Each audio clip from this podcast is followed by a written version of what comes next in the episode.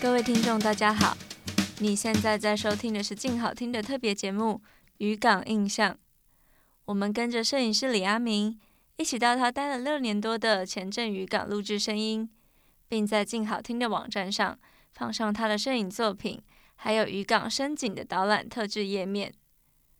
李阿明曾经出版过摄影文集《这里没有神》、渔工、爸爸桑和那些女人。这两集当中，他将为我们朗读几段书中的文字，穿插着他的分享。他从一位在台北工作多年的资深媒体主管，因为照顾家人而返乡回到高雄，意外开启了在渔港边顾船的生活，成为一名爸爸桑。李阿明怎么从一个拿着相机的局外人，成为渔港的一份子？而且虽然他是摄影记者出身，待过自由联合时报周刊等大媒体。但他却强调，在渔港记录下的那些文字跟照片，绝不属于报道文学。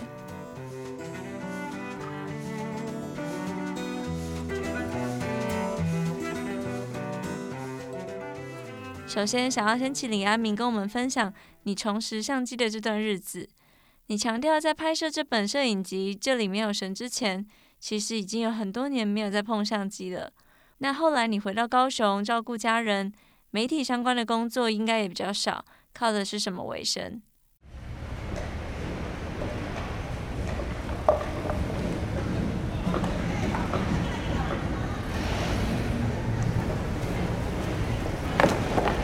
这里没有神。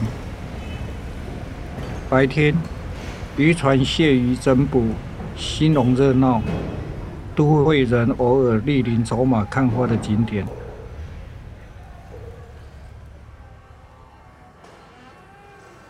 午夜，只剩下年轻气盛的外籍渔工和日薄西山的台湾故船老人。底层中的底层，贪嗔痴慢疑弥漫其间，一座生猛苍凉的人性道场。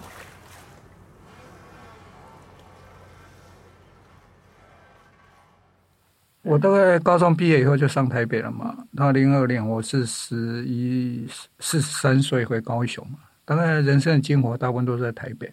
我最早是跑立法院，在自由时报社是以立法院为主。后来到联合中时以后，就比较没有分线了，就大部分都混在一起。一般大概就是政治嘛，然后大部分也是社会新闻，大概这两个比较多了。当初是有机会去当文字了，可是后来想一想，第一个贪小便宜嘛，完全喜欢拍照嘛，而且拍照可以躲在观景窗后面了，冷眼旁观嘛。而且最大的好处，因为那个年代是底片机嘛，你像底片冲洗费都很贵啊，能够当摄影记者用报社底片什么，甚至拿来拍拍自己的作品。我我想我多少有点边缘人的性格吧，我很懒，非常懒。我逢人遇事，我有时候就是简单一对，我也不想跟你那边弯弯曲曲，也不跟你那边争权夺利，叭叭叭，点点。我常在讲，你在媒体，你一定会顾虑到媒体的角度、媒体要的要求，你主管的想要的，编辑台想要的，甚至于回来完全不在现场的主管会说啊，你怎么没有那个画面？你怎么没有没有什么什么什么？后来我因为这样子，我就后来真的是有点偏掉，我后来就玩影像处理，就玩电脑嘛。就是完全就是不想再拿相机，也懒得跟文字记者在那边有的没的，或跟长官那些有的没的。可是事实上，在零二年之前，因为我那时候去玩影像处理吧，所以大概离开台北之前，离开媒体之前的前十年就已经内勤了，比较比较少再拿相机，甚至有一段时间是在时报周刊的资讯室，这一段时间是几乎不拿相机的。我是台湾大概在媒体上第一个玩影像处理登在媒体上的，我是台湾第一个。大概一九九五九四我就开始在玩那个 Photoshop 做影像合成。后来会从哪相机，是因为很简单，就是我我妈妈往生嘛，小孩子在台北，因为那时候我是单亲嘛，然后小孩子也要上国中了，那时候是评估。省吃俭用还够用，那时候就回去了，就毅然决然就回高雄。一方面照顾我妈妈嘛，另外一方面就陪着小孩子走过这种青春期。那至于我的生活经费来源开销怎么办？那就是把大安区的房子卖一卖嘛，就省吃俭用。大概这段时间大概支撑我的大概因为我曾经是文青嘛，所以大概这段时间我是真的是大量的阅读，而且是补足了我在职场上缺乏的那一块。所以我在回高雄这段时间，我当然至少了阅读了比我身高还高的一些比较哲学类啊、思潮类的书，比较比较属于呃不是休闲性的书啊，不然就看一些比较得奖的、比较布克奖这一类比较深层的一些小说。所以这时候的阅读、音乐还有艺术电影，大概是充足了我，大概就是这段时间填补了我一些精神上的空虚吧。呃，之前是也也有透过呃一些管道去找工作了，媒体方面杂志的工作，然后后来觉得自由习惯了吧，因为一般杂志什么他们也会需要上下班什么，那时候大概谈了一下，我跟他说，呃，很抱歉我没兴趣，然后还还被那个主管应征的主管亏我，他说你你至少还有能力嘛，干嘛不对社会有一点贡献？我那时候想想哦。能力还有有点贡献，我就笑一笑。回高雄以后，几乎是跟台北完全脱节了，没跟任何媒体圈有联络。那那一阵子就是都在家里混吧，啊，就是照顾我妈、陪小孩。后来去做做临时工之类。那我每天醒来就不知道要干嘛。而老人家嘛，既然就是省吃俭用卖台北房子的钱还够用，那我总是要自己找事做。那时候就很单纯，就找事做，一个人，然后就背着相机到处晃晃晃，然后就晃到渔港，然后跟这些人搏诺，就慢慢熟了，就开始定在这边了。然后后来就是拿了相机，等于是又重新活起来了。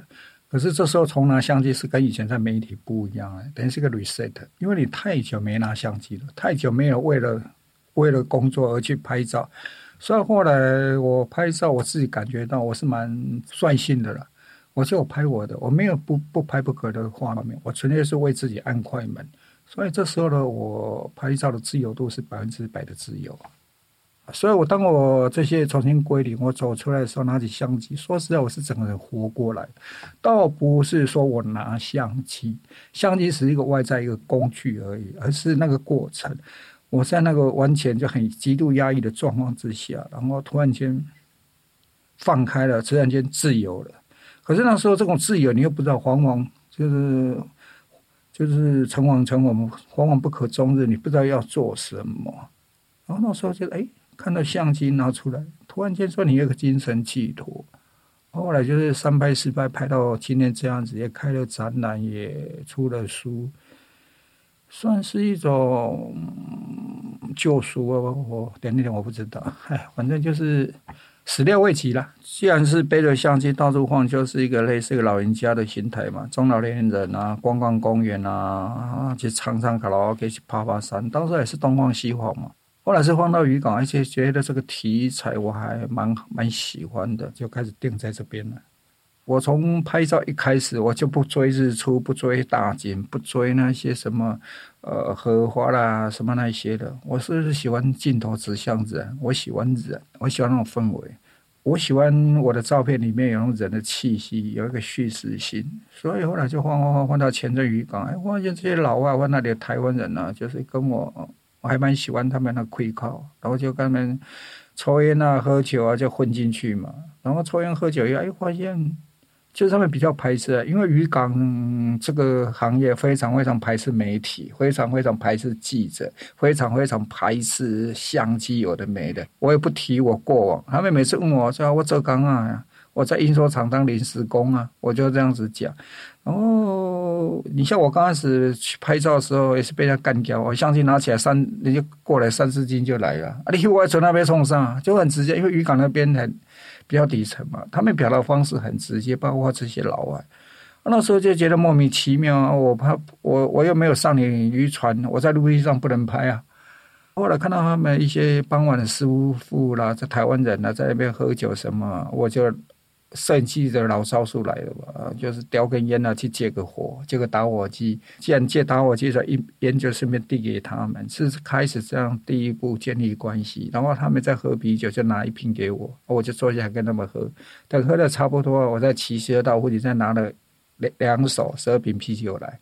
所以类似这种烟酒，建立一个初步的关系。你这样子跟这些人坐在一起喝酒完以后，我就拍照片，他们就比较不会去排斥或是什么。甚至于我说：“哎，我要我开干干喝吧，我上去绕一绕啊，去啊去啊！”我就变成说，好像突然间一张门票有了，你知道？就是哎，因为跟他们混在一起，然后我就可以周游在船上跟他们玩。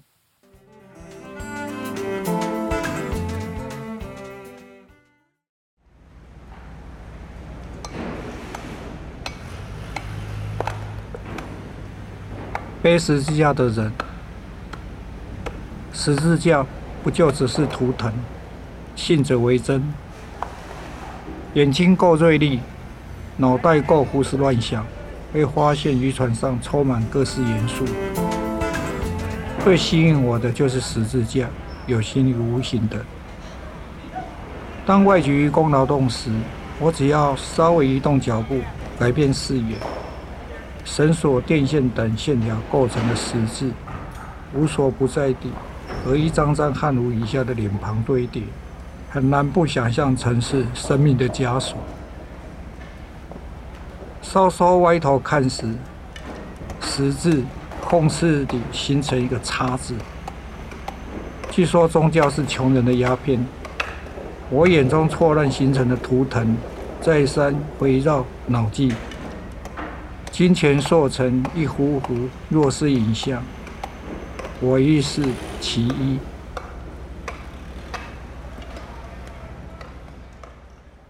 那边渔港这样子，因为白天没有工作嘛，基本上比较不适合出现我，因为我是外来人嘛，我又拿着相机，因为渔船上是晚上六点以后下完班以后是只有够准的，还有这些老外，只要顾船的愿意让你上去拍，我几乎是如入无人之地嘛。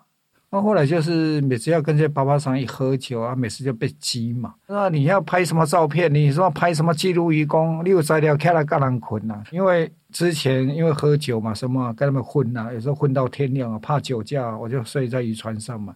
那这些老外年轻力壮，喝整晚呐、啊，早上起来天亮了继续做事情，他们也不怕，他们可以熬夜，中间空档什么再溜去睡觉。问题我没办法、我这种年纪大了又不好睡啊，然后上面他们喝整晚啊，弄弄吵整晚的，然后船上的工作又环境又很不好，船上的又脏，我常开玩笑，它是五味杂陈嘛，什么柴油味啦、鱼腥味啦，然后什么呕吐味、垃圾味什么啊，你在那边睡觉，那个蛆啊常常爬来爬去啊，蟑螂啊，还有老鼠什么，反正船上条件不是很好，我睡很不好睡。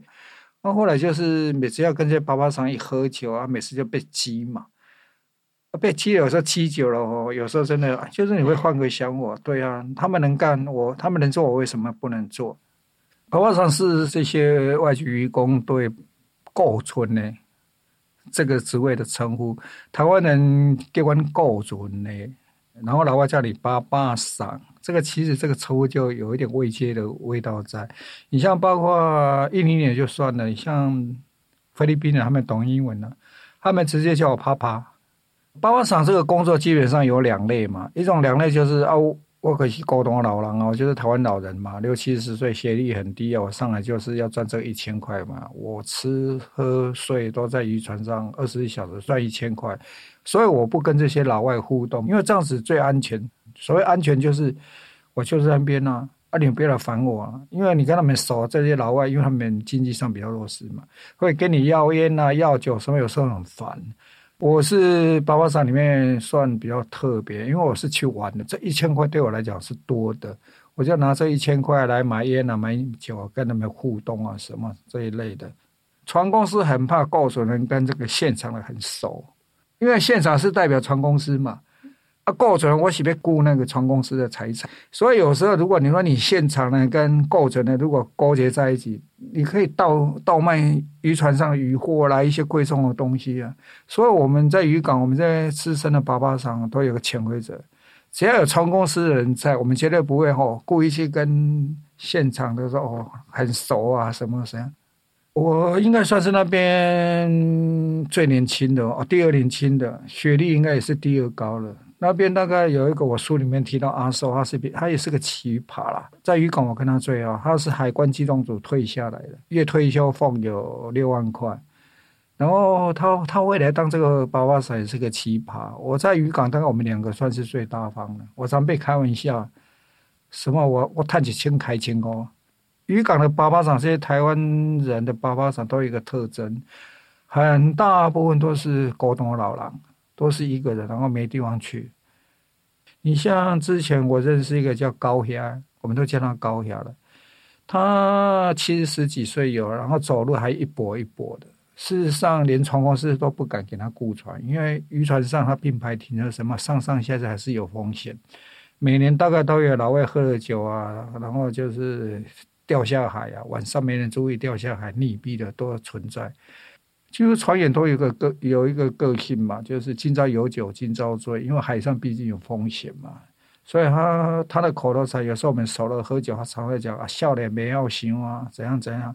后来侧面了解是，他是因为当大车的时候，就是跟女人会搞在一起嘛，然后家里也不顾嘛，然后钱也都不拿回家，变成他年纪大了没办法跑船了，七十几岁了。变成他一个人，然后在那边过日子，然后雇的船拿的钱也是很夸张啊！你像有时候雇完了拿两三万块，二十二十天，假设拿两万块，钱公司花钱，他拿到钱呢、啊，就有一个女人来跟他拿钱，我们就开开玩笑嘛，我们就说：“哎，阿力刚刚很凶，很凶，就是比较当年你还以为会勃起嘛？”嗯、然后就说：“这个别凶啊。”他说：“啊，你看，啊，你干嘛拿钱给他？”他说：“还管姨呀。”所谓他姨呀，我也不知道是不是姨呀。他就反正他大陆有女人嘛，然后那边有买房子什么，后来都不是他的了。可是他雇辛辛苦苦雇个船，竟然还有一个姨呀。后来有一次我们得知，他说就一群老男人那边租的房子里面走楼梯跌倒啊，发现了是送医院了，然后就在加护病房了。这种。通知他的家属来，就是把管了，因为从来没有照顾家里，所以在渔港很多很多这种台湾老人，所以我常常开玩笑嘛，这些年轻这些老外年轻人，他们喝酒了出来拍拼啊，是为了要改善家庭嘛，而我们这些雇主呢，来这边雇船没在那边喝酒啊，就是单气啊，就等死啊。请为我们朗读《任人使唤》。在渔港里的生态也像是一层层的食物链，有雇船的、现场的工地主任、修船师傅。你带着相机去渔港，一拍就入迷，是被什么元素深深的吸引了吗？那那些元素可能是什么？无论是色彩、线条，或是人，可不可以跟我们分享一下？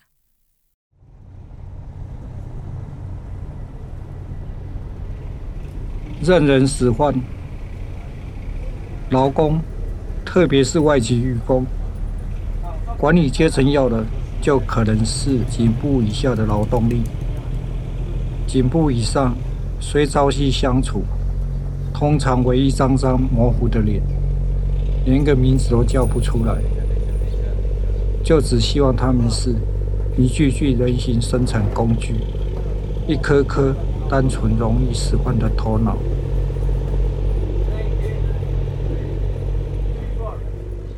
可能因为没有人那么长时期跟他们生活在一起，或者说没有人可以说在渔船上这样近身接触、近身拍照片。那基本上我不会去编导，不会去引导他们，我就是一个类似男人当兵嘛，就是在说说拍拍照片什么。然后你说跟这些老外哪一些比较好？什么？我在渔船上有很多是跟他们在互动，就是大家喝酒喝得很嗨的时候拍的。然后就就有一个老外，他就故意哦，然后因为那个睡觉的地方寝室下面有一个通风口，那个是可以拆掉，他把它拆掉，你知道？他说：“爸爸上，爸爸桑，photo photo。”他把它拆开，叫叫我要去拍他们性交易。而是那时候虽然说喝的有点忙，有点嗨，我说 no，因为我觉得虽然我跟他们很接近，我去拍也不会怎么样。可是我觉得这，我个人认为是太 over 了，所以我有时候在在开玩笑说还好，我是为我自己拍。如果我在我还在媒体的话，这这个你只要有张画面，一定会有采访奖金。可是那时候我就选择不拍。我可以选择不拍，我可以选择我要拍的，我也可以选择我的观点。所以我在书里面，我常提到说，我进这个场域真的是没有任何意识形态，我只是跟着他们一起生活，一起闹，一起玩。有些人质疑过我，他说：“哎，你拍的画面为什么渔工都那么快乐？我在你我在你的照片里面看不到，好像很悲情啊，什么剥削啊，什么血泪。我跟他们是平等的，甚至他们还瞧不起我。”常常我们在，因为你船进出什么，我们这老会啊，体力比较差，而且常常被他们嘲笑啊。你像我们过那个上下那个船呐、啊，说爸爸桑，哈哈哈，因为他们蹦蹦蹦，年轻人嘛，三两下就跳过去了。我们要真爬半天，那边跟跟狗一样在那边爬在那个铝梯就过。就是说我跟这些老外在一起，或者跟渔港那些台湾人在一起，我真的是蛮对味的啦，蛮自在。因为我可能跟我原生家庭有关系嘛，因为我父母也是文盲嘛。然后你看我名字有个阿字啊，我我这个李阿明，我这个年纪的中间有个阿字的很少嘛。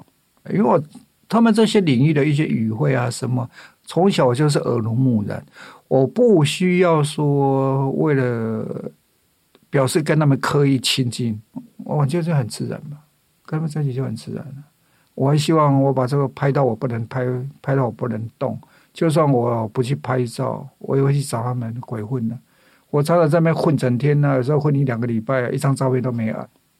摄影这种东西是你刚开始你好奇，一定会拍很多嘛，到最后你会越拍越少。像后来我拍的时候，就慢慢有自己的主观了。你像看我的照片，会觉得我我为什么不用黑白的？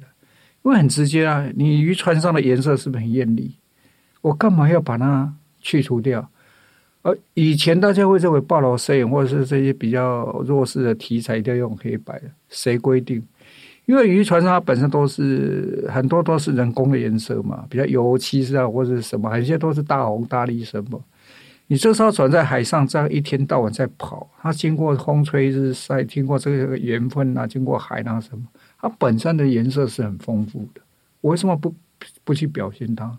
另外，它有些元素，比如说它的钩、它的钩鱼钩啦，它的鱼啊，它的人啊，这里青春的肉体的，他们身上纠结的肌肉啊，他们的脸孔啊，对我来讲都是摄影元素。